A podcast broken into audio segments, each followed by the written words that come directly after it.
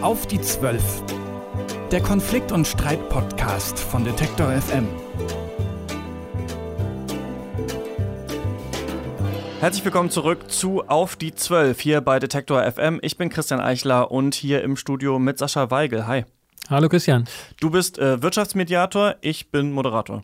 So ist es. So ist es. Und wir haben hier schon über ähm, einige Themen gesprochen in diesem Konflikt- und Streit-Podcast. Einmal über äh, die steigenden Klagezahlen an Gerichten in Deutschland, dann über Konflikte im sinkenden. Sport. Die sinkenden. sinkenden. Genau, über die sinkenden Klagezahlen an Gerichten, ganz genau. Und warum das so ist, ne, so ein bisschen die Gründe dafür gesucht. Dann über Konflikte im Sport, dann über die Frage, ob der Streit zu einem glücklichen Leben dazugehört. Und in der letzten Folge haben wir uns gefragt, ob der Kunde König ist. Und die ganzen Folgen kann man natürlich äh, nachhören. Ist ja ein Podcast, also gibt es alle Folgen online. Der heißt Auf die 12. Also einfach mal gucken. In der Podcast-App des Vertrauens oder auch bei Streaming-Anbietern wie Spotify zum Beispiel kann man äh, diesen Podcast finden und abonnieren. Würden wir uns natürlich darüber freuen. Und heute machen wir eine, ja, rudimentärere Frage, eine simplere Frage, aber die ich trotzdem total interessant finde, nämlich was machen Mediatoren eigentlich? Ja, was, was, was, was tun Sie? Was machen Sie anders als Richter? Was machen Sie anders als Schlichter oder Personen, die man um Rat fragt, ähm, einseitig um Rat fragt, Konfliktberatung? Ähm, es muss ja irgendeinen Unterschied geben, dass Stimmt. Mediation ein eigenes Gesetz bekommen hat, eigene, sich als eigenes Verfahren versteht. Darüber sprechen wir mit verschiedenen Mediatoren und werden dem Unterschied nachgehen. Was machen Mediatoren eigentlich im Unterschied zu anderen? Genau, und dafür äh, schauen wir uns äh, drei verschiedene Felder an. Einmal die Familienmediation, dann die interkulturelle Mediation, auch ein total spannendes Thema, finde ich, und dann äh, Wirtschaftsmediation ist ja dein Fachgebiet. Vorher müssen wir vielleicht aber erstmal die Frage klären, was ist Mediation eigentlich genau? Was ist Mediation? Mediation ist ein Verfahren, bei dem ein dritter, unabhängiger, neutraler und allparteilich agierender Vermittler hinzugezogen wird, der also nicht entscheidet, was sollen die Konfliktparteien tun, der aber auch nicht sagt, idealerweise, was könnten sie am besten tun, sondern der ihnen hilft, den Gesprächsfluss wiederzubekommen, die Spannung aus, dem, aus der Kommunikation rauszuholen, Kommunikationsblockaden oder Hürden zu überwinden, die dann dazu führen, dass die oder diese Tätigkeit, die dann dazu führt, dass die Konfliktbeteiligten selber wieder einen klaren Kopf bekommen und entscheiden können, was wollen wir eigentlich? Also da gibt es eine klare Trennlinie ne, zwischen Richter, jemand, der dann auch wirklich am Ende selbst die Entscheidung trifft, einem Schlichter, der eine Entscheidung vorschlägt, ne, mhm. und äh, dem Mediator, der will, dass die Menschen, die miteinander im Konflikt sind, sich selbst entscheiden.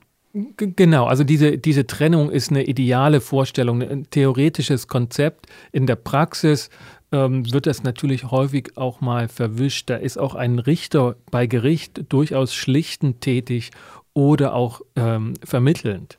Ähm, und dann kommen die Parteien auf den Fluren oder die Anwälte finden dann eine Lösung und ziehen die Klage zurück. Das, das kommt vor. Genauso auch in der Mediation, dass ein Mediator das wird auch als eigener Mediationsstil durchaus so ähm, gewollt und gehandhabt, der evaluative Mediationsstil, dass Mediatoren auch Vorschläge unterbreiten, Ideen. Sie sind ja und werden auch als Experten in der Konfliktbearbeitung gesehen, weil sie ja nichts anderes tun, ne, als mit Konflikten zu agieren, in unterschiedlichen Feldern, mit unterschiedlichen Personen.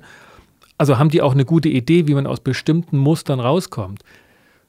Das wissen die Medianten auch, also die Konfliktparteien, und wollen das natürlich auch zum Teil hören. Und das ist dann eine Gratwanderung, wie die beste oder wie eine gute Lösung zustande kommt. Die Idee dahinter ist, wenn die Medianten, also die Konfliktparteien selber die Lösung finden, ist sie tragfähiger. Okay, als, also. Als wenn sie vorgesetzt bekommen, wie beim Richter. Aber dann versuche ich nicht als äh, Mediator denen irgendwie meine Lösung so als ihre eigene unterzujubeln, sondern ähm, wir denken als, wirklich, ja. Ja, als professioneller Mediator. okay. Aber wir, wir kennen das alle, wenn uns jemand eine ein Problem schildert, ähm, dann kommen wir schnell mit einer Lösung. Mhm. Und das passiert natürlich auch in der Mediation, wenn die Parteien Konflikte besprechen, dass der Dritte, der Mediator dort sitzt und denkt, ah, das wäre doch eine gute Idee, wenn sie. Mhm. Und es kommt manchmal darauf an, das nicht laut zu sagen. Erlebst du denn oft, dass die am Ende auf die Lösung kommen, die du dir selbst ausgedacht hast, oder dass es doch eigentlich eher häufig eine Lösung gibt, an die du auch gar nicht gedacht hast? Teils, teils. Also es ist selten so, dass man, also dass ich in, einem, in einer Mediation sitze und denke, das ist die Lösung, sondern es, wir reden häufig von vielen kleinen Teillösungen, die dann im Ganzen zu einer Veränderung der Konfliktbeziehung führen. Mhm. Und da gibt es schon mal die Situation, dass die Parteien, ähm, auch häufig liegt es nahe, aus einer bestimmten Perspektive das so und so zu machen. Mhm. Ja, doch, das gibt es, dass die Parteien dann auch diesen Weg beschreiten. Seit wann gibt es das, Mediation? Ist es eine neue Sache oder ist es schon, weiß nicht, im alten Rom? Ja, also es, wir, wir kennen tatsächlich aus der Antike ähm, die, ähm, die Stadtstaaten, ähm, die sich untereinander dann auch vermittelt haben, weil wenn ein Krieg ausbrach zwischen zwei Stadtstaaten, dann war das manchmal ein Anlass für einen Flächenbrand und dann wurde man auch mhm. mit reingezogen. Das kennen wir auch heute noch aus der Diplomatie, dass halt Staaten zu Vermittlern werden in der Friedensmediation. Ähm, das ist aber auch sind, sind spezielle Fälle. Soll, also wir kennen dieses Konzept, dass Dritte helfen. Häufig hatten sie in der Historie ein eigenes Interesse. Dieses professionalisierte Mediieren, das ist tatsächlich was Neues. Das hat wirklich auch ein bisschen was mit veränderten gesellschaftlichen Bedingungen zu tun. Dass also professionell die Vorstellung gehegt wird, der Dritte sollte nur den Gesprächsprozess, die Kommunikation beeinflussen, aber nicht eine Entscheidung äh, vorkonfigurieren, sich dazu Gedanken machen, sondern sollte eher hinter den Vorhang gucken. Ja, dazu gehört einfach so eine Vorstellung von äh, Zukunftsorientierung, da gehört eine Vorstellung von ähm, Psychologie, also des, des Unbewussten. Mhm. Das ist alles noch nicht so sehr alt. Und deshalb können wir sagen, das sind so ein, 200 Jahre und als Bewegung gesellschaftlich kam die Mediation aus Amerika ähm, Mitte, Mitte letzten Jahrhunderts. Mhm. Dazu habe ich mal einen Blogbeitrag geschrieben. Also einige sagen, es ist schon Jahrzehnte, äh, Jahrtausende alt, andere sagen, da gibt es einen Unterschied.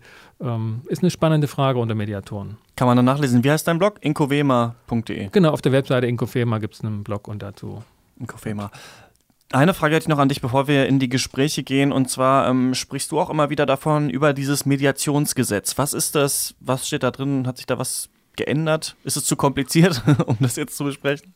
Nein, es ist ein, es ist ein ganz kurzes Gesetz und regelt einfach ähm, das Verfahren im Kontext der Konfliktbearbeitung. Mhm. Also der, der Staat bietet ja ein Konfliktprogramm an.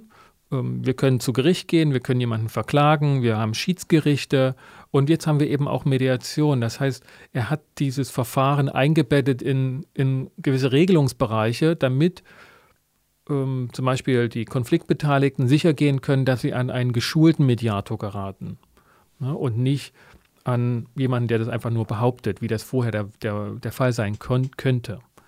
Ähm, es regelt nicht im Detail, was Mediatoren tun. Sondern und, dass es eine Zertifizierung aber ja, geben kann. Ne, genau, dass es eine Zertifizierung gibt für die Ausbildung, für die Fortbildung und ansonsten steckt es einen sehr weiten Rahmen ab.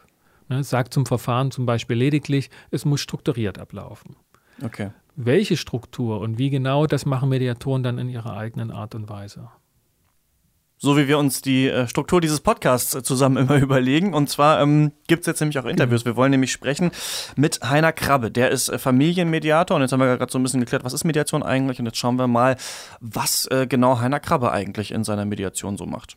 Ja, mit, mit Heiner Krappe haben wir einen Pionier der ersten Stunde am Mikrofon, der von Anfang an ähm, in Deutschland die Mediation mit geprägt hat. Ähm, und das zeigt auch seinen Werdegang, der von der Familienmediation dann in die einzelnen Felder auch sich vorgearbeitet hat und heute auch äh, Wirtschaftsmediation betreibt. Ähm, ja, ich bin schon ganz gespannt auf das Interview. Heiner Krappe, schönen guten Tag. Guten Tag.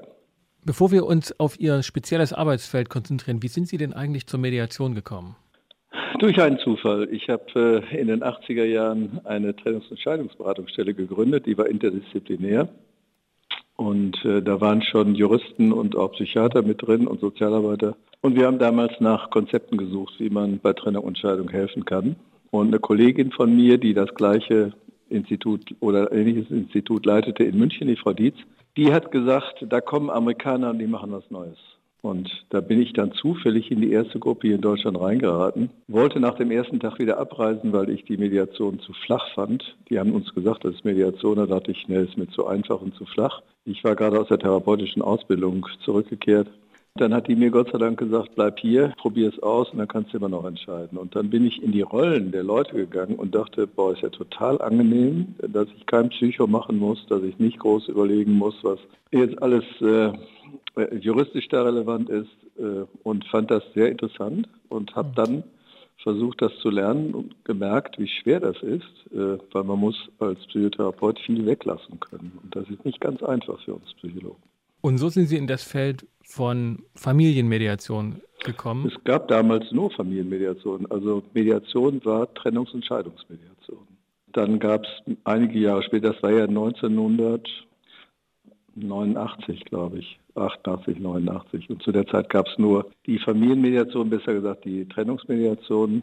Und ähm, dann einige Jahre später kamen dann Amerikaner, die machten dann Wirtschaftsmediation, boten das an, Anfang der 90er. Da bin ich auch mit reingekommen. Wir waren so ein fester Kreis und haben dann immer zusammen die Seminare mit den Amerikanern besucht und haben dann so ganz langsam angefangen, eigene Konzepte zu entwickeln.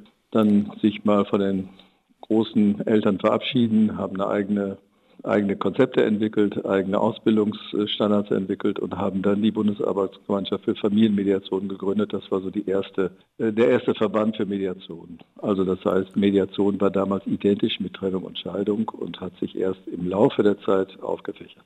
Und wenn Sie jetzt so im Rückblick, das sind ja ne, über 25 Jahre, ja. da hat sich das Feld von Mediation weit aufgefächert, sagen Sie. Ja, das war damals überhaupt noch, das wäre ein Traum gewesen, das war überhaupt nicht vorstellbar, dass es mal in diese Breite ging. Wir wollen in dieser Sendung die Vielfalt von Mediation beleuchten. Und was ja. ist so aus der heutigen Sicht Ihrer Meinung nach das Besondere an der Familienmediation im Vergleich zu Mediationen, Wirtschaftsorganisationen, interkulturell und Umwelt, was es alles noch gibt? Also das Besondere ist, dass sich hier zwei Menschen oder mehrere Parteien gegenüberstehen, die ihr Leben lang zusammenbleiben werden. Also die ihr Leben lang was miteinander zu tun haben. Es gibt eine existenzielle Bindung untereinander. Und äh, selbst wenn die im Moment nicht Kontakt miteinander haben wollen oder es ablehnen, es taucht dann irgendwie Jahre oder Jahrzehnte später auf. Das heißt, eine Familienbande ist ein Bündnis und gleichzeitig müssen wir aber auch feststellen, manchmal ist es auch eine Bande. Und äh, die kommen letztlich nicht voneinander los und müssen Wege finden, wie sie miteinander äh, umgehen. Ne? Das sind existenzielle Verbindungen und die haben schon wesentlich mehr Schwergewicht. Und insofern ähm, habe ich das Gefühl, es geht manchmal wirklich um viel existenziellere Sachen als von mir aus in Arbeitskonflikten. Und Sie selbst arbeiten ja heute auch in mehreren Feldern.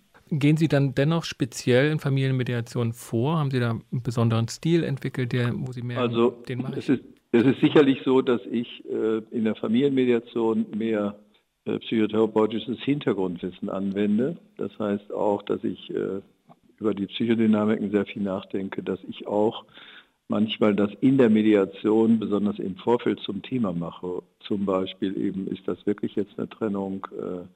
Äh, wie sehen Sie auf Dauer äh, die Firma aufgestellt als Familienunternehmen? Wie, wem fühlen Sie sich gegenüber der Familie verpflichtet? Also das heißt, ich versuche schon auch mehr mit der Familiensystematik oder mit dem System Familie zu arbeiten und mache es bisweilen auch zum Thema. Und gibt es etwas, was Sie besonders gerne machen? Ne, wo Sie eine besonders eine Lieblingsfrage oder eine Lieblingsintervention, wie Mediatoren sagen, wo Sie sagen, das Lieblingsintervention ist Schweigen und Zuhören. Das heißt, die beiden streiten sich, schreien sich an, toben herum. Und äh, ich bleibe dann einfach ruhig und gucke, was die mir alles erzählen. Und in dem größten Krieg und den größten Beschuldigungen ist schon die komplette Themensammlung mit drin. Die Interessen sind oft schon mit eingeschaltet, äh, mit äh, aufgeführt. Bisweilen sagen die auch in ihren Beschuldigungen schon mal erste Ideen. Und äh, da einfach zuzuhören und nach 20 Minuten zu wissen, wie die Themensammlung aussieht, welche Interessen da sind, ist für mich sehr entspannt, dass ich das machen kann und für die Leute oft sehr verblüffend, weil die natürlich in ihrem Streit eigentlich nur die ganzen Beschuldigungen hören, aber nicht mitkriegen, dass in Beschuldigungen auch schon Themen, Interessen und Ideen enthalten sind. Ne? Insofern ist das Schweigen in der Mediation aus meiner Sicht eine ganz wichtige Intervention, gerade in Familienkonflikten. Also nach 20 Minuten haben Sie schon eigentlich eine gute Ahnung, was ja, hier schief läuft. In, in, jeder Beschuldigung steckt ja, du bringst die Kinder nicht, ne? das heißt, oder du kommst immer zu spät, heißt das Thema ist äh, Wechsel der Kinder, das muss neu geregelt werden. Du hetzt die Kinder gegen mich auf, heißt, äh, wie reden die Eltern untereinander, übereinander. Ne? Also man kann das den Eltern immer anbieten und sagen, gucken Sie mal, das sind doch die Themen, die Sie haben und die müssen jetzt, die schreiben wir jetzt auf und jetzt wollen wir mal gucken, dass wir die miteinander verhandeln. Und man lässt einfach den ganzen Ärger, den die Leute da stehen haben, machen und haben, den lässt man stehen und transformiert das in die Stufe Themensammlung oder in die Stufe Interessen, je nachdem. Sie haben ja gesagt, dass es äh, so eine besondere Art der Mediation ist, weil diese Menschen eine existenzielle Bindung zueinander haben. Ist es deswegen ja. vielleicht auch besonders erfüllend, weil man hier nicht äh, das zum Beispiel für eine Firma macht, damit Mitarbeiter gut zusammenarbeiten können, ja, sondern weil es eben also, tatsächlich Ehepartner oder Eltern und Kinder sind? Ja, also es ist in der Tat so, dass äh, am Ende eine sehr, sehr große Dankbarkeit bei den Leuten da ist. Und ich beziehe ja zum Beispiel auch die Kinder mit in die Mediation ein und ich mache das ja jetzt seit über 20 Jahren. Äh, ich treffe inzwischen in Münster ähm, junge Erwachsene, die mich mit ansprechen und wenn ich dann frage, ich kenne Sie nicht, wer sind Sie denn? Dann sagen die mir, ich war vor 17 Jahren mit meinen Eltern bei Ihnen und da haben sie mir folgende Frage gestellt und äh, ich erzähle Ihnen mal, wie es mit meinen Eltern weitergegangen ist und so weiter. Das heißt, das sind einfach existenzielle Begegnungen, an, an denen wir teilnehmen. Zum Abschluss noch eine Frage zum Vergleich, wo wir auch gestartet haben, ne? dass praktisch das Gerichtsverfahren seine Art hat, damit umzugehen, wenn dort ein zerstrittenes Paar hinkommt. Ja. Und Sie haben gesagt, Sie sind von der eher psychotherapeutischen Seite gekommen. Wo, sagen Sie, ist der markante Unterschied zwischen einer Paartherapie oder dann in einer Mediation? Also wenn ich äh, mit einem Paar arbeite, frage ich zum Beispiel, wollen Sie eine Mediation oder wollen Sie äh, eine Therapie, eine Beratung? Und dann, dann sind eine ganze Reihe, gerade die Männer, auch die älteren Paare, die sagen oft, ich will nur eine, ich will nur eine Mediation haben, wir müssen neu verhandeln. Mhm. Das heißt, in einer Paarmediation wird das Zusammenleben, das gemeinsame Zusammenleben äh, miteinander verhandelt. Das heißt, es gibt ja immer Dinge, die im Alltag auch geklärt werden müssen. Das geht dann übers Geld los, das geht übers Wohnen los, das geht darüber los, wie machen wir das mit, wenn beide arbeiten wollen, bis hin zu, wie geht das mit der Berentung und wie machen wir das mit dem Erbe? All diese Fragen kommen in, wollen bewusst, wollen die das verhandeln. Die wollen kein Psychogramm haben. Mhm. Und es gibt aber auch Paare, die sagen, äh, in unserer Beziehung gibt es so viele Verletzungen und so viel Verwundungen. Wir müssen über diese Verletzungen reden und gucken, ob sich da wieder eine Liebe entwickelt. Das heißt, die Mediation bezieht sich eher auf einen Vertrag, der miteinander wieder gemacht werden muss. Das ist kein juristischer Vertrag, aber ein Vertrag als mhm. Paar, wie man jetzt zukünftig weiterleben will.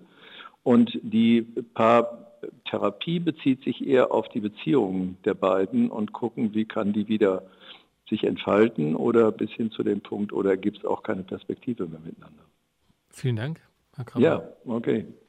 Kein Psychokram ist da in Mediation erwünscht, sagt äh, Heiner Krabbe auf jeden Fall. Was sagst du, Sache?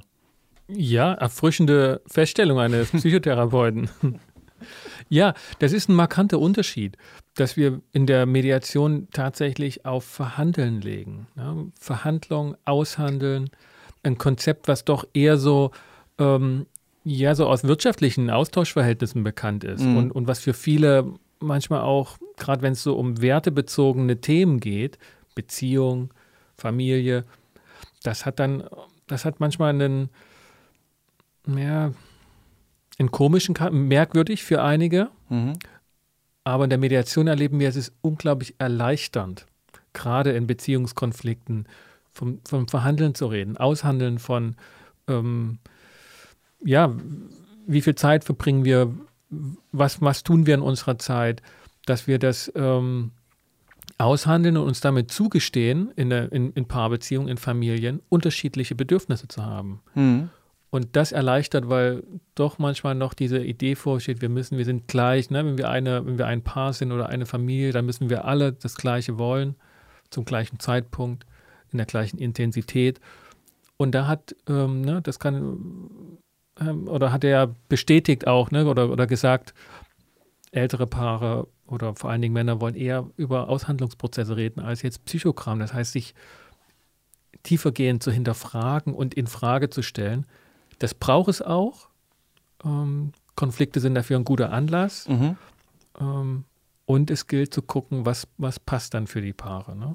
Ja, interessant, vor allem, wie Heiner Krabbe gesagt hat, er in diese Konflikte äh, reingeht. Ne? Sagt, seine Lieblingsmethode ist Schweigen, dann setzt sich da erstmal hin, hört sich das an und dann hat er in einer halben Stunde schon ungefähr den Konflikt natürlich nicht äh, gelöst, den soll er ja zusammen mit den Medianten bearbeiten, aber er hat schon, meinte, so eine ganz gute Idee, was die Themensammlung so sein könnte. Und das fand ich ganz interessant. Das ist natürlich total spannend, wenn jemand auch so viel Erfahrung hat, ne? Und dann irgendwann merkt man ja auch, Konflikte wiederholen sich oder Themen mhm. in so Beziehungen. Und er meinte dann, ja, dann kann er danach ansprechen, okay, wir müssen vielleicht mal einfach darüber reden, wer die Kinder wann bringt, wie viel Zeit da ist. Ne? Und vielleicht sehen das manchmal die äh, Medianten gar nicht. Ich hätte aber auch gedacht, dass es vielleicht manchmal so ist. Wir haben da schon mal in dieser Folge glücklich durch Streit drüber gesprochen mit äh, Hans Jeluschek dass es ja manchmal auch so sein kann, dass man nur denkt, es würde an der Zeit liegen, die der eine mhm. nicht hat, aber eigentlich hat man ein tieferes Problem, man möchte Anerkennung mhm. oder sowas. Das gibt es ja auch, ne? Ja, ja, das hat ja damals Hans Jeduschek auch empfohlen, ne? In einem Konflikt, in einem Paarkonflikt geht es erstmal darum, dass jeder sich selbst darüber im Klaren wird, was er will. Und dann geht es in die, in die Verhandlung. Und das kann manchmal sinnvoll sein, neben der Mediation oder generell sich in Beziehungen selbst zu hinterfragen, aber nicht den Konflikt und den Konfliktpartner dazu zu benutzen. Wir sind heute mehr und mehr ähm, von den Konzepten der Psychologie, des Unbewussten äh, auch ähm, beeinflusst und durchdrungen. Mhm. Also niemand kann von sich behaupten, dass er davon keine Ahnung hätte oder glaubt davon Ahnung zu haben. Wir denken immer, es liegt an dem anderen und sind dann schon im Psychologisieren. Mhm. Und das ist, ein, ist wirklich eine große Erleichterung, die die Mediation bietet, den Konflikt auf eine Verhandlungsebene zu bringen. Ja, erstmal zu schauen, erstmal zu ordnen, ne, was ist überhaupt, worüber reden wir eigentlich, ne? Auch mal vielleicht es ist, ja auch so, dass der Mediator dann als Dritter im Konflikt eben auch mal Fragen stellt, von denen man vielleicht denkt, sie wären schon geklärt, ne? oder man hätte schon mhm. darüber gesprochen, aber wenn man die dann mal so ausformuliert, dann sieht man irgendwie, woran man ist. Ja, ja, also ne, er hat dieses Beispiel gebracht mit den, mit den Kindern, wer nimmt die Kinder wann, ne? Und dass wir uns im Konflikt eben nicht psychologisieren und denken, wenn der Partner nicht äh, die Kinder jetzt an dem Nachmittag nimmt oder nicht in dieser Intensität, dass das an seiner Kindheitsbiografie liegt und mhm. dass eigentlich die Mutter dran schuld ist oder der Vater, sondern dass es tatsächlich heute begrenzte Ressourcen gibt, die Zeit ist eng, ne? und dass es auszuhandeln gilt und dass wir den Konflikt als Anlass nehmen, das neu zu justieren. Wobei im Ausgangspunkt jeder erstmal okay ist und nicht ein potenzieller Patient. Aber es ist ja nicht so, wenn ich es richtig verstanden habe, dass man nur komplett diese Verhandlungsebene in Mediation macht und nie dann über die Kindheit oder so reden darf, oder? Man muss schon auch schauen, wohin geht das in der Mediation. Wenn man merkt, okay, vielleicht ist da wirklich, also vielleicht nimmt der wirklich die Kinder nicht, weil irgendwas in seiner Kindheit ist, dann wird das vielleicht nicht in der Mediation zu klären sein, aber diese Offenheit, ne, also man muss strukturiert vorgehen, aber diese Offenheit ist schon da, dann da auch ein Licht drauf zu werfen, oder? Auf jeden Fall. Ne? Die, wir nehmen alle unsere Biografien mit, ne? ob wir zur Arbeit gehen oder, oder in die Familie heiraten. Das ist also nicht auszuschließen. Deshalb ist es sinnvoll, auch in Familienmediation diese Dimensionen zu kennen, da drin möglicherweise auch den Grundberuf zu haben, wie das bei Hannah Krappe der Fall ist. Das hilft auf jeden Fall. Und dennoch klar zu bekommen, dieses Verfahren ist ein Verhandlungsverfahren und ein, eine Therapie wird es nicht ersetzen. Mhm. Und es kann ein Ergebnis sein in der Mediation, dass eine Person die Therapie aufnimmt oder fortführt, dass sie beide als Paar eine Therapie durchführen. Das kann alles ein Begleitergebnis ähm, sein.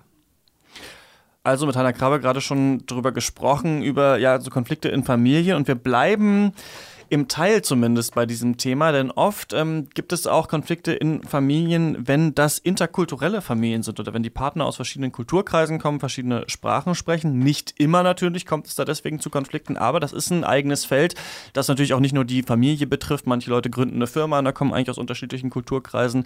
Da ähm, gibt es dann manchmal Missverständnisse, die dann eben auch in Mediation äh, geklärt werden oder versucht werden zu bearbeiten. Und das heißt dann interkulturelle Mediation. Und wir wollen äh, darüber sprechen mit Isabel Fernandez de Castillejo, denn die beschäftigt sich damit. Genau, die ist auf diesem Gebiet eine Expertin und hat selbst diesen unterschiedlichen kulturellen Einflüssen in ihrer Biografie und ist dafür prädestiniert. Ähm, schönen guten Tag, Frau Fernandez. Ja, guten Tag. Eine Frage gleich zu Beginn. Was verstehen Sie unter interkulturelle Mediation? Unter interkultureller Mediation verstehe ich, ähm, wenn zwei Personen, also wenn die Medianten nicht aus demselben Kulturkreis stammen.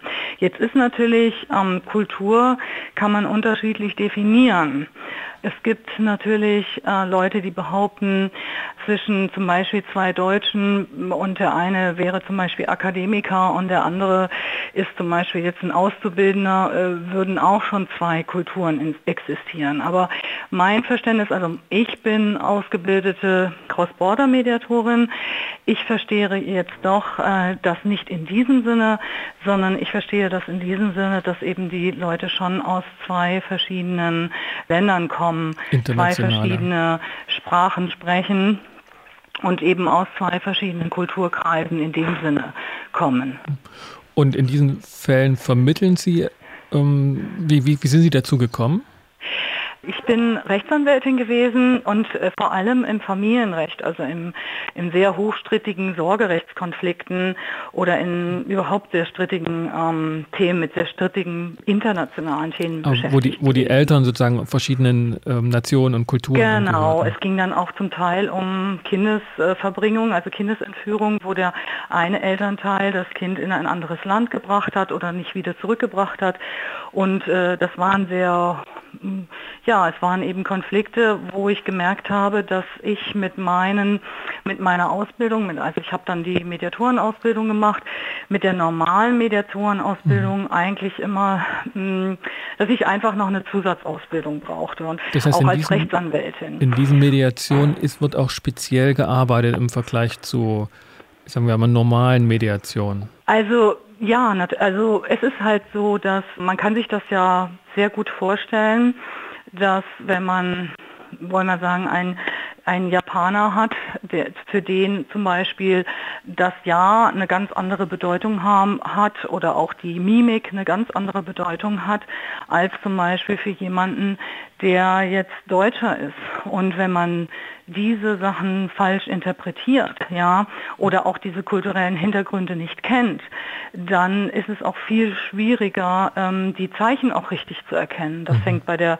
Körpersprache an, das fängt bei, auch selbst bei der, selbst wenn man jetzt Englisch, eine englische Mediation machen würde, mhm. in derselben Sprache, ist es trotzdem so, dass ähm, die Leute etwas anderes darunter verstehen. Natürlich denke ich, Beispiel dass was, hm? was, was wäre so ein typisches Beispiel, wo wir Zeichen unterschiedlich verstehen? Äh, zum Beispiel gibt es Kulturen, also wo zum Beispiel das Kopfnicken ein Nein bedeutet und nicht ein Ja. Ja, mhm.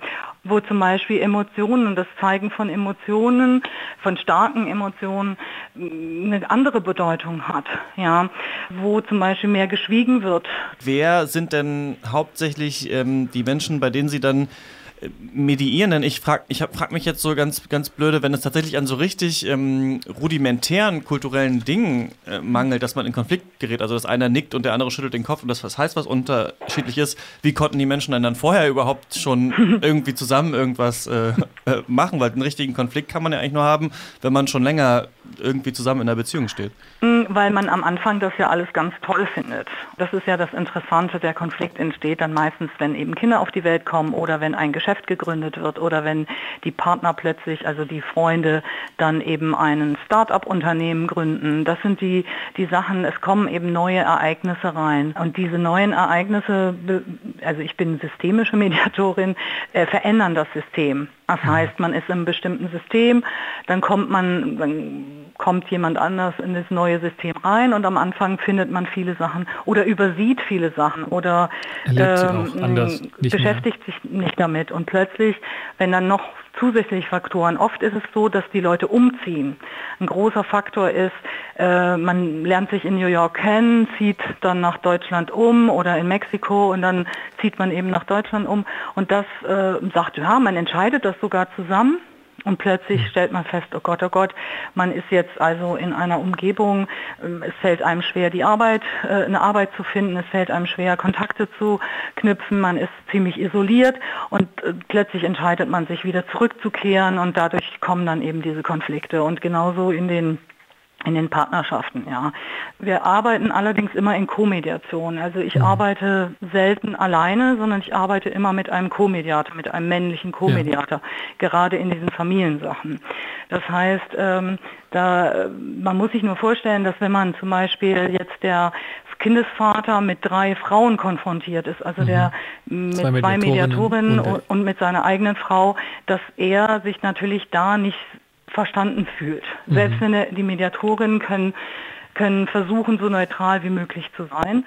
Es kann trotzdem sein, dass er, also ich habe das öfters gehört, dass sie sich immer natürlich auch einen männlichen Mediator wünschen. Mhm. Deshalb machen wir, haben wir sozusagen dieses Programm der Four Bs, wie wir das nennen. Mhm. Also eine B-Professionalität, es ist immer ein Jurist und ein Pädagoge dabei, es sind immer beide Kulturen sind vertreten, die Sprachen sind da, zwei mhm. Sprachen und eben B-Gender, das heißt also immer Mann und Frau.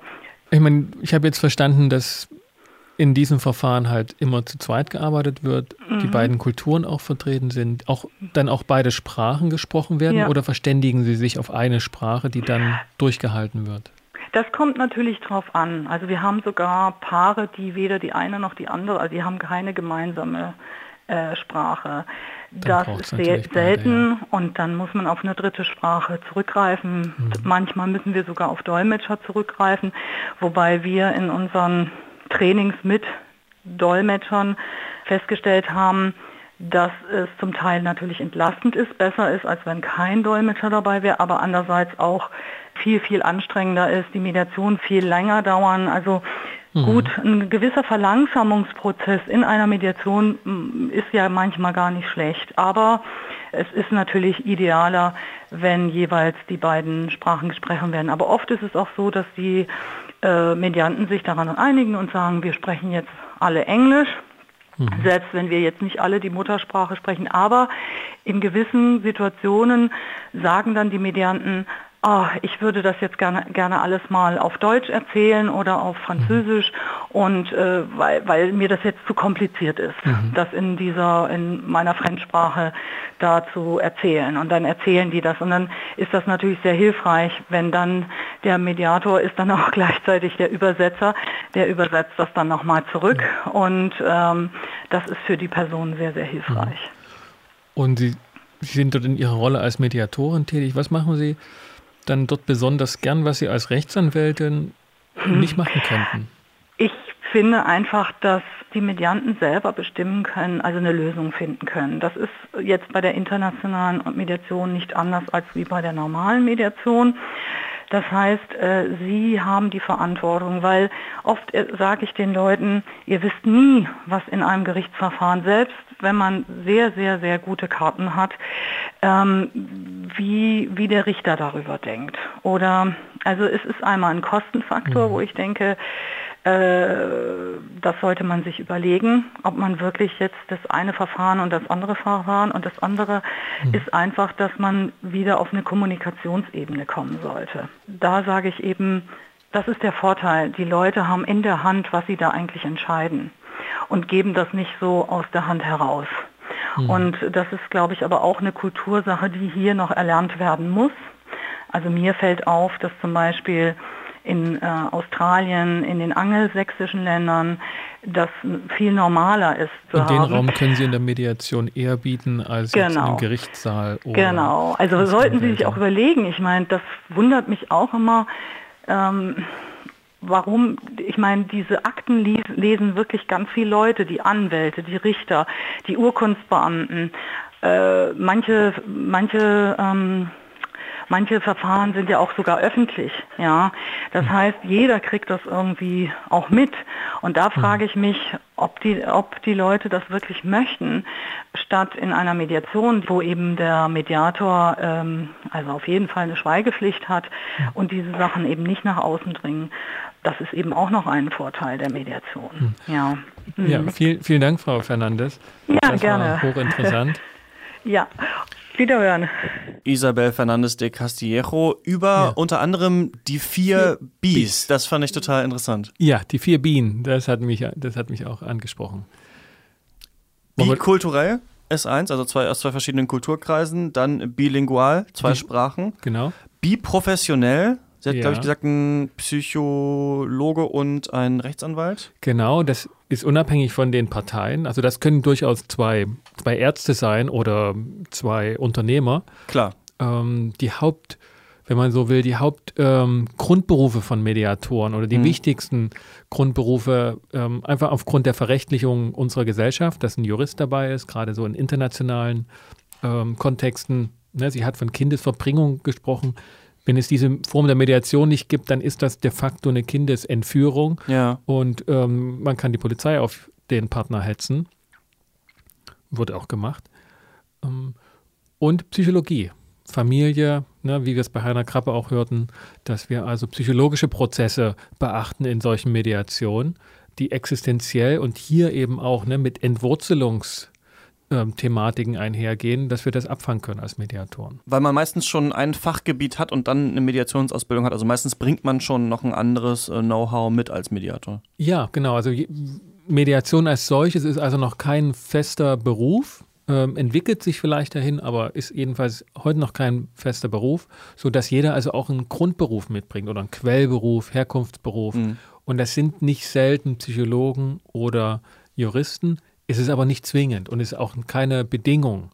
Es können auch internationale oder interkulturelle Mediation kann auch ein Theologe und ein Architekt durchführen. Genau. Und eine Sache, die man auch noch mitbringt, ähm, ist das Gender, ne? also das man von der Gesellschaft bekommen hat. Und da sagen die auch, wir machen Bi-Gender, also ähm, ein Mann, eine Frau sollten dabei sein. Finde ich auch total interessant. Also n- gerade auch dieses Beispiel fand ich gut. Wenn dann da der Kindesvater sitzt ähm, mit seiner Frau und noch zwei Frauen, kann es eben sein, dass er sich irgendwie missverstanden fühlt, obwohl die Mediatoren alles äh, in ihrer Macht oder beziehungsweise die Mediatorinnen in dem Fall alles in ihrer Macht Stehende tun, um das ja eigentlich zu vermeiden, ihn nicht zu verstehen. Genau. Ne? Also sie hat das, das die vier Bs genannt. Das heißt im Grunde, die Mediatoren spiegeln das, das Paarverhältnis. Wenn also das Paar zwei Männer sind, ne, ein schwules Pärchen mit einem adoptierten Kind, Mhm. dann wird man nicht Mann und Frau ähm, sozusagen auf Mediatorenseite bringen, sondern dann ist okay, da auch zwei äh, Männer zu haben. Mhm. Das ist sozusagen nochmal zur Erläuterung.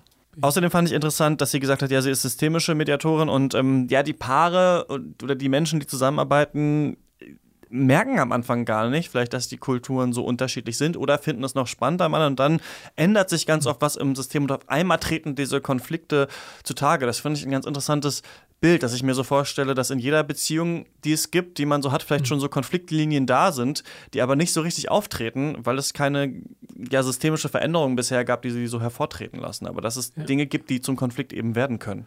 Ja, ja, also es ist, glaube ich, gar nicht mal nur so, dass, das, dass es eine systemische Veränderung geben muss, die von außen kommt, sondern wir kennen das ganz schlichtweg als die rosarote Brille. Ja.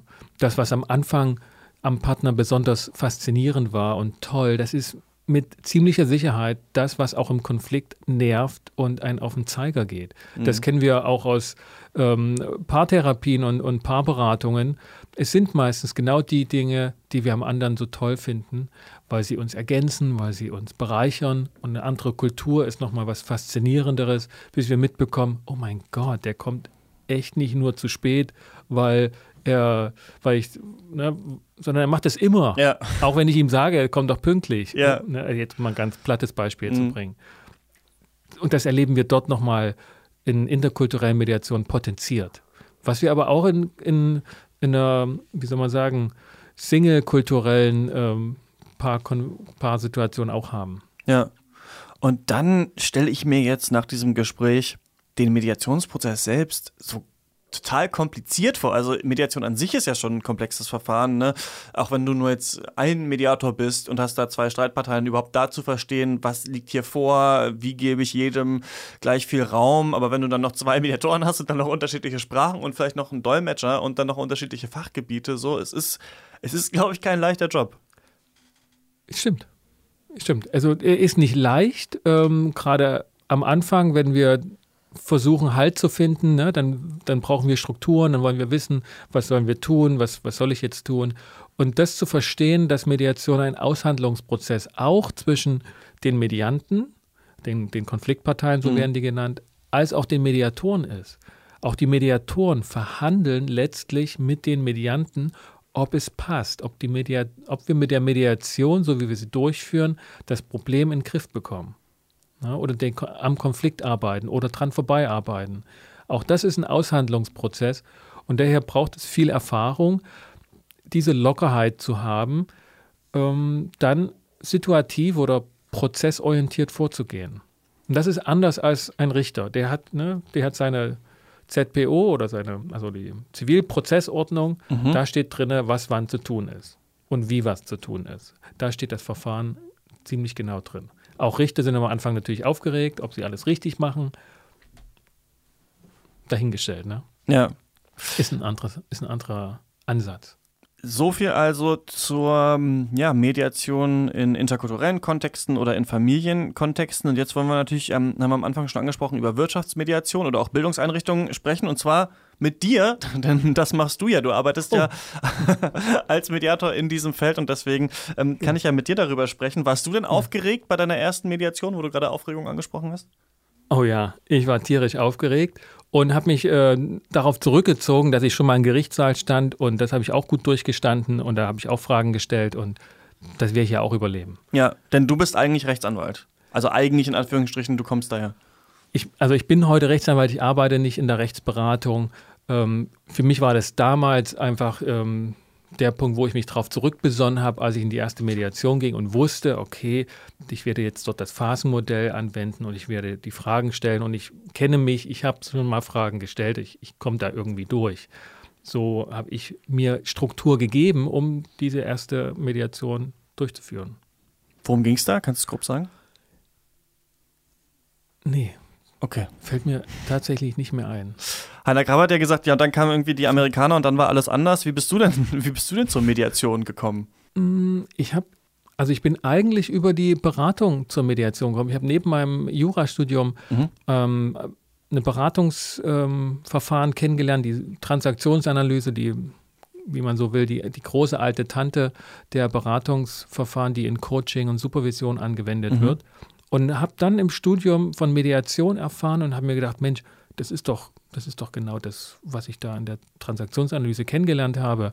Diese Form der Fragen stellen, ähm, diesen Kontext ab, ähm, abstecken und mit beachten und, und fand mich da sofort ähm, ähm, drinne wohl und, und mir hat das gefallen und ich habe dann beschlossen nach meinem Referendariat, wo ich ja eher notgedrungen beschlossen habe, nicht in der Rechtsberatung oder als Jurist tätig zu sein, mich diesem Thema zu widmen und habe dann darüber eine Dissertation geschrieben und das, seitdem ist das sozusagen mein, mein Arbeitsfeld. Mediation, Konfliktbearbeitung mit ähm, Medi Mediationsmitteln. Unter anderem ja ein Wirtschaftsunternehmen. Was ist denn da das, wenn wir dabei erstmal bleiben, das Besondere so an Wirtschaftsmediation? Was sind da so typische Fälle? Nehmen wir kleinere Unternehmen, wenn zum Beispiel Unternehmensfolge schlecht geplant ist. Ähm, es gibt vielleicht schon ein oder zwei Personen, zwei schon viel, meistens einer, der über Jahrzehnte in der Firma gearbeitet hat, ne, das die, die, die, Firma von Grund auf kennt und sich ähm, Hoffnung gemacht hat, dann auch in die Geschäftsführung zu kommen mhm. äh, und die Leitung zu übernehmen. Dann aber vielleicht enttäuscht wird von den ähm, leitenden Familienmitgliedern, die einen externen bevorzugen, um das Unternehmen in die Zukunft zu führen. Und dann ist das ein riesen ähm, Konfliktpotenzial, das sich auswirkt auf die gesamte Mitarbeiterschaft. Was machst du dann und was ist so dein, hast du einen persönlichen Stil entwickelt?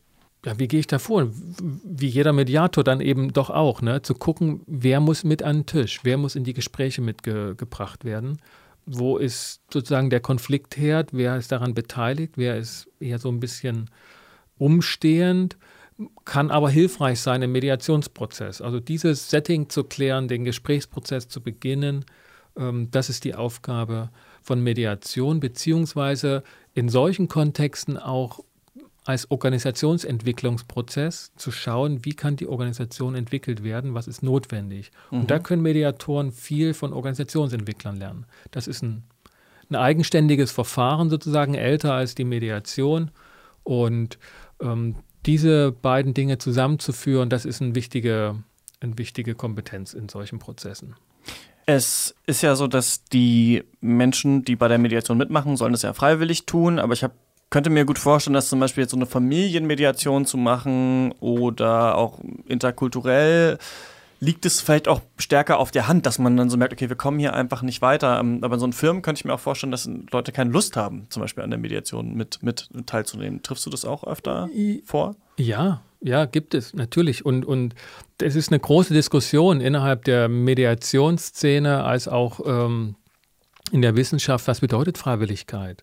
Ja, diese, dieses, dieses Grundmodell von Freiwilligkeit, ich mache das, weil das für mich die beste Lösung zu sein scheint und gehe in dieses Verfahren und das mache ich aus freien Stücken, ist zu sehen in Abgrenzung zum Gerichtsverfahren, mhm. wo der Kläger freiwillig zu Gericht geht und klagt und dadurch es schafft, den Beklagten auch vor Gericht ziehen zu können. Ne? Wir sagen das ja so vor den Kadi ziehen. Mhm. Und der kommt dann nicht freiwillig. Ähm, aber im Kontext von Mediation verfängt diese Idee kaum. Es heißt nicht, dass wir aus freien Stücken in die Mediation kommen. Wir kommen immer unter Druck als Konfliktpartei. Mhm. Wir haben keine Lust darauf. Wenn wir Lust drauf hätten, wäre das Ding sofort geklärt. Ja. Und daher dürfen, dürfen wir Freiwilligkeit nicht unbedingt mit Druckfreiheit verstehen. Okay. Also die Parteien haben enormen Druck. Und die Mediation scheint noch die beste Variante zu sein. So. Aber wenn die eine andere Variante bevorzugen, dann tun sie es nicht. In Unternehmen heißt es aber konkret dann, Konfliktbearbeitung gehört dazu im Team. Okay. So. Also. Wenn es ein Konflikt auf, aufkommt, muss er bearbeitet werden. Und wenn einer sagt, mache ich nicht mit, dann hat das Konsequenzen. Was mich noch interessiert ist, da haben wir auch in den Gesprächen gar nicht so stark drüber gesprochen, aber ich finde es total interessant, wie sehen denn eigentlich dann so Lösungen aus? Also wie endet denn so eine, so eine Mediation? Sagt man dann, okay, wir vertragen uns jetzt oder okay, ich nehme jetzt, ich setze mich in ein anderes Büro oder wie ist so der Endpunkt? Ja, es kann manchmal ganz greifbar sein und sichtbar, dass sich was ändert, ähm, dass wirklich Büros getauscht werden, dass ähm, Schreibtische umgestellt werden, etc. Das, das kann sein. Häufig reicht es aber auch aus, dass in der Mediation erkannt wird, ach, deshalb ist dem das so wichtig. Mhm. Deshalb sagt er, ich soll, ich komme wieder zur Pünktlichkeit, ne? dass ich ähm, nicht ähm, zehn Minuten später kommen soll, auch wenn ich, auch wenn es ne, für mich aus meiner Perspektive gar keine Nachteile hat, aber andere warten dann. Und das habe ich nicht gesehen. Jetzt erkenne ich das. Mhm. Und dann reicht es manchmal auch aus, dass einfach vorher angerufen wird oder so. Es kann manchmal so zwischen den Zeilen sich einfach das Verständnis geändert haben voneinander. Und das reicht, um wieder ähm, ja, sich zu beruhigen. In, in anderen Prozessen, Unternehmensnachfolge, müssen klare Regelungen getroffen werden. Sie müssen klar vertraglich, auch schriftlich fixiert werden. Sie bedürfen vielleicht sogar einer notariellen Beurkundung oder mhm. einer Vollstreckungserklärung. Also dann wird es sehr juristisch, ähm, ist aber sinnvoll, um auch wirklich ein, ein Ergebnis zu haben, mit, womit die Parteien was anfangen können. Das wird zuweilen unterschätzt, also Thema Vollstreckbarkeitserklärung von Vereinbarungen. Ja. Ja, sonst haben die Parteien nichts davon, wenn die, die Vereinbarung danach wieder nicht eingehalten wird, hat man keine Lust, noch, eine, noch mal eine Mediation durchzuführen. Da hilft es besser, gleich am Anfang das auch als verstreckbar zu erklären. Ist ein bisschen technisch. Lassen wir einfach. Ja, kommen wir zur emotionaleren. Warum machst du den Job? Warum? Ja, was gefällt dir an Mediation oder warum denkst du, das ist, du musst ja hm. dafür brennen, du machst ja auch diesen Podcast darüber. Ja, ich bin als Jurist ähm, zu einer, auch zur Konfliktberatung gekommen. Ne? Also ich mhm. hatte als Jurist ein, ein, eine, ein Verfahren kennengelernt, wie man Konflikte gesellschaftlich auch bearbeitet. Das hat mich immer schon interessiert und fand die Juristerei auch und finde sie immer noch wahnsinnig spannend, wahnsinnig kreativ und sehr hilfreich, gesellschaftlichen Konflikte zu organisieren. Gerade in der Zeit, wo es darum ging, ähm, dass Konflikte nicht ähm, blutig eskalieren. Mhm. Und das hat das Recht geschafft, dass Konflikte nicht blutig ausgetragen werden. Die Gewalt ist gesellschaftlich zurückgegangen. Ich habe aber gemerkt, in der Welt, in der ich heute lebe und, und wie Konflikte dort bearbeitet werden, dass wir mit juristischen Mitteln nicht weiterkommen. Also nicht dahin kommen, wohin wir wollen. Mhm. Wir wollen heute in Konflikten selten verhindern, dass wir uns ähm, die Köpfe einschlagen, sondern wir wollen eigentlich was anderes erreichen und das ist mehr zukunftsgerichtet.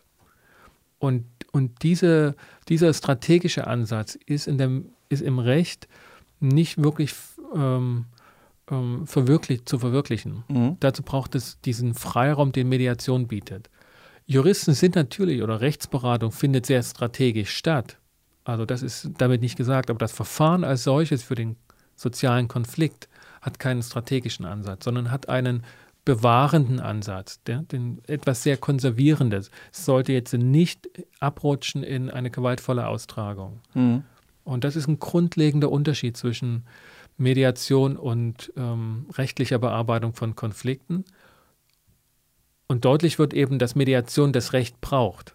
Es braucht dieses Fundament, dass keine Gewalt äh, durchgeführt wird. Ja. Aber was wir jetzt tun, nach vorne, positiv, statt nur keine Gewalt, das, das schafft dann erst Mediation. Soweit also dann, ja, diese Folge zu Was geschieht in Mediation. Wir haben uns unterschiedliche ähm, Bereiche angeguckt. Ganz interessant. Danke, Sascha, auch nochmal. Ähm, was hast du, ähm, was nimmst du mit? Also ich nehme für mich nochmal dieses Wort von Heiner Krappe mit, dass es gerade in Familienmediation, ne, wo er auch als Psychotherapeutin gekommen ist, wo man denkt, Mensch, jetzt kommt eine ganze Menge Psychokram, Mhm. ganz klar sagt, nein, es geht um Verhandlungen. Es geht Mhm. um Austauschprozesse, Aushandlungsprozesse und das war für mich nochmal eine schöne Schärfung.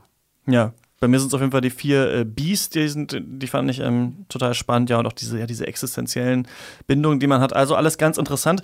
Nächste Folge von Auf die Zwölf, ähm, da sitzen wir natürlich auch schon dran und äh, da soll es um Shitstorms gehen. Das kennt ja mittlerweile jeder, dieses, ähm, dieses Wort, was glaube ich auch ein deutsches Wort ist. Also ich glaube, im Englischen spricht man gar nicht von, von Shitstorms.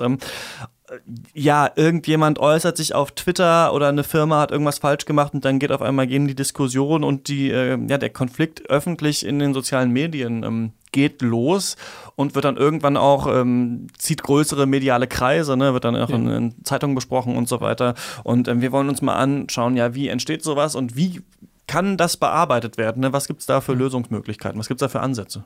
Ja, genau, das wird das ähm, Thema sein, gerade wenn die Beleidigungen dann auch zunehmen und wirklich äh, ja, schon kriminelles Verhalten auch in den Kommentarspalten zum Tage tritt. Ganz genau. Das ist dann äh, nächstes Mal das Thema bei Auf die 12, unserem Konflikt- und Streit-Podcast hier auf Detektor FM. Wir haben ja schon gesagt, Sie können den äh, Podcast äh, abonnieren, wenn Sie wollen. Das geht in jeder äh, Podcast-App Ihrer Wahl.